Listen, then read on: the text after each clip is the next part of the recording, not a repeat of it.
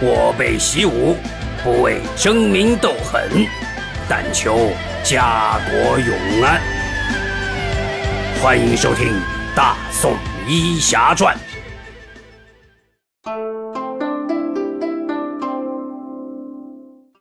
第二十四集：不速之客。叶禅之所以和钱莹莹说这番话，就是想让她知难而退。以自己对钱莹莹的了解，他肯定坚持不下去。即使真的用心学了一段时间，以他的水平，在考钱莹莹的时候稍微为难一下她，他肯定是过不了关的。到时就有拒绝的理由了。钱老板发现女儿变了，每天都在药铺帮忙，一副勤学好问的样子，也不知抽了什么风。只要她不再到处乱跑，就由她吧。女儿的胳膊肘都是往外拐的，自己也拗不过她。钱老板无奈的想。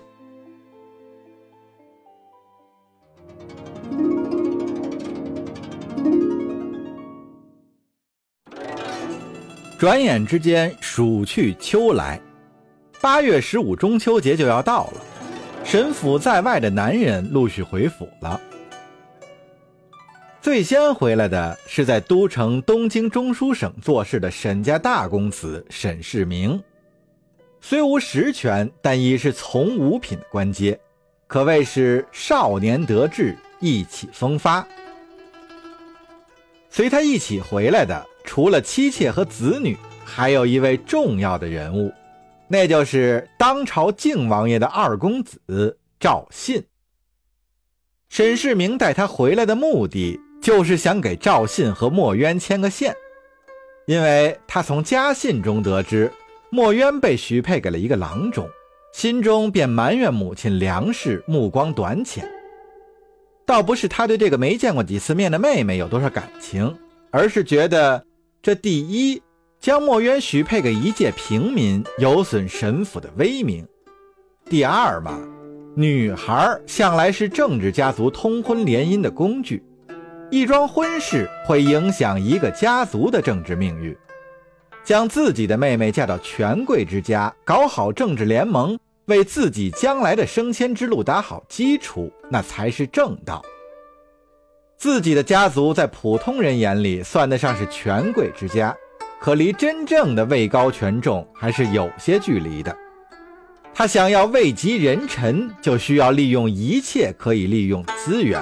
为自己的发展铺路，把墨渊随便嫁出去，在他看来就是资源浪费，所以他千方百计地把靖王爷的二公子赵信请了过来。这个赵信长得也算不错，再加上是皇上的亲戚，虽不是世子，但也算是身份高贵。沈世明把赵信请到府中做客。想让他认识一下墨渊。先不说赵信那风流的品性，即使他是正人君子，凭着墨渊的容貌和才学，肯定也能让他动心。虽说赵信已有正妻，但墨渊即使去做一个妾室，那样沈家也算和靖王搭上了线，自己的飞黄腾达也算得上是指日可待。至于墨渊定亲的事，根本不足为虑。他亲自出面退婚，对方如果识相，就给些银子打发一下；如果不识相，纠缠不休，就直接找府衙判个婚书无效，再找个由头把那个定亲的郎中赐配边关，由他自生自灭去吧。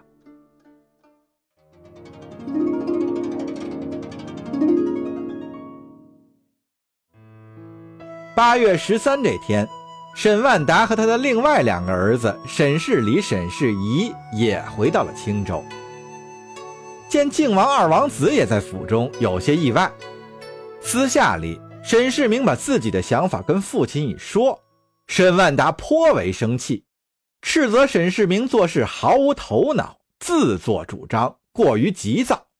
他对沈世明说道：“哼，墨渊的婚事。”是你母亲和我仔细考虑和商量的结果。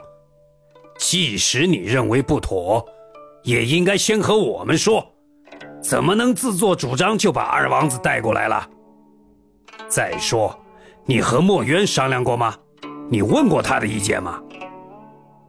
当初你的母亲可是找了很多人选，而墨渊只认了这门亲事。你现在连他的意见也不问，就擅自做主，到时他不同意，如何向二王子交代？这自古以来，婚事都是父母之命、媒妁之言，只要父母大人同意，墨渊能有什么话说？是啊，墨渊的这门亲事就是我们同意了的，而且媒人也请了，定亲的仪式也办了，一切都是按照礼数来的。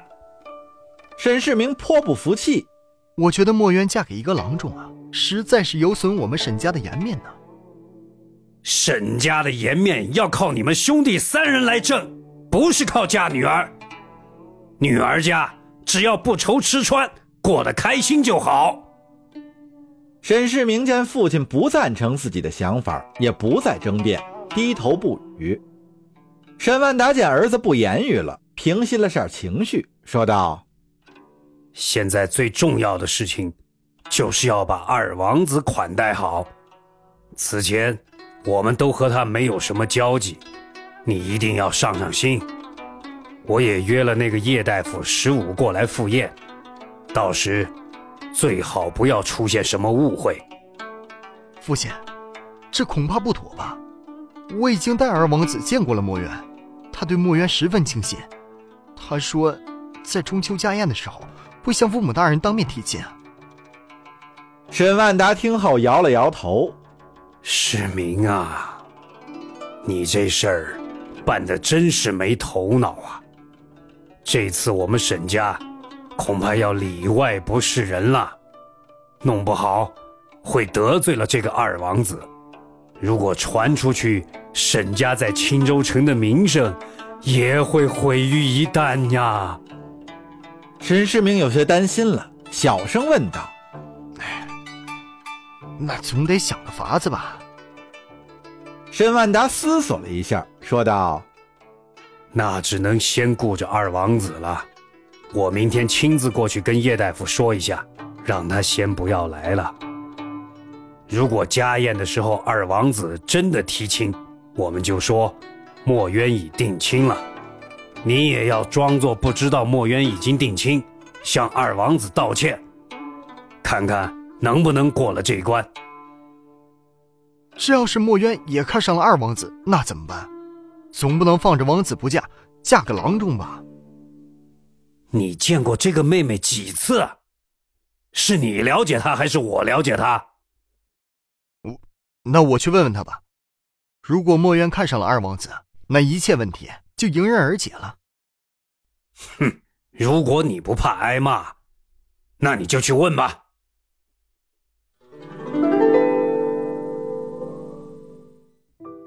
沈世明心事重重的来到墨渊的住处。墨渊见他神色焦虑，就问道：“大哥，有事吗？”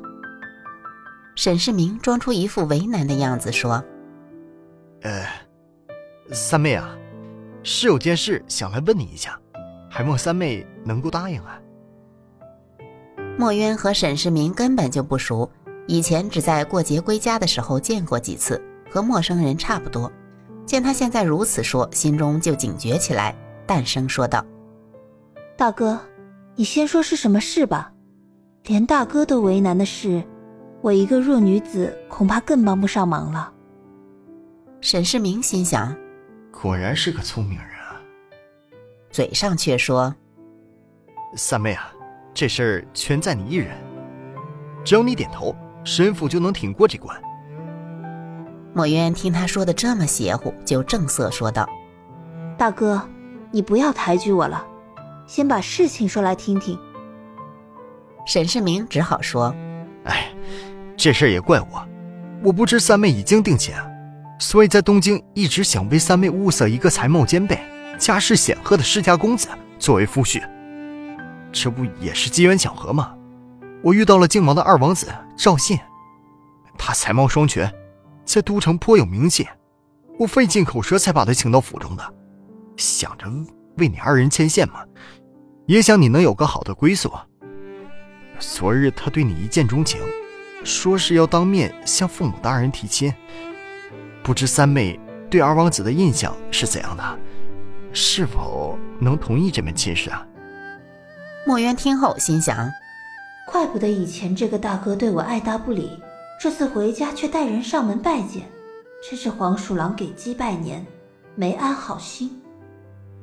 想到这里，开口说：“多谢大哥对我的关怀。”不知者不怪，这件事我不会怪大哥的。现在大哥也知道我已经定亲了，那就请你转告二王子，多谢他的美意，恕我不能同意。三妹啊，这事非同小可啊！如果得罪了二王子，恐怕我们沈家不好收场啊！还请三妹顾全大局。况且一个王子，一个郎中，孰轻孰重，无需掂量啊！大哥，枉你读了这么多年的圣贤书。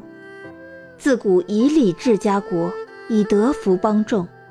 于礼，我的亲事是父母之命，媒妁之言；与德，我们沈府不嫌贫爱富，一视同仁。谁能说我们沈家什么不是？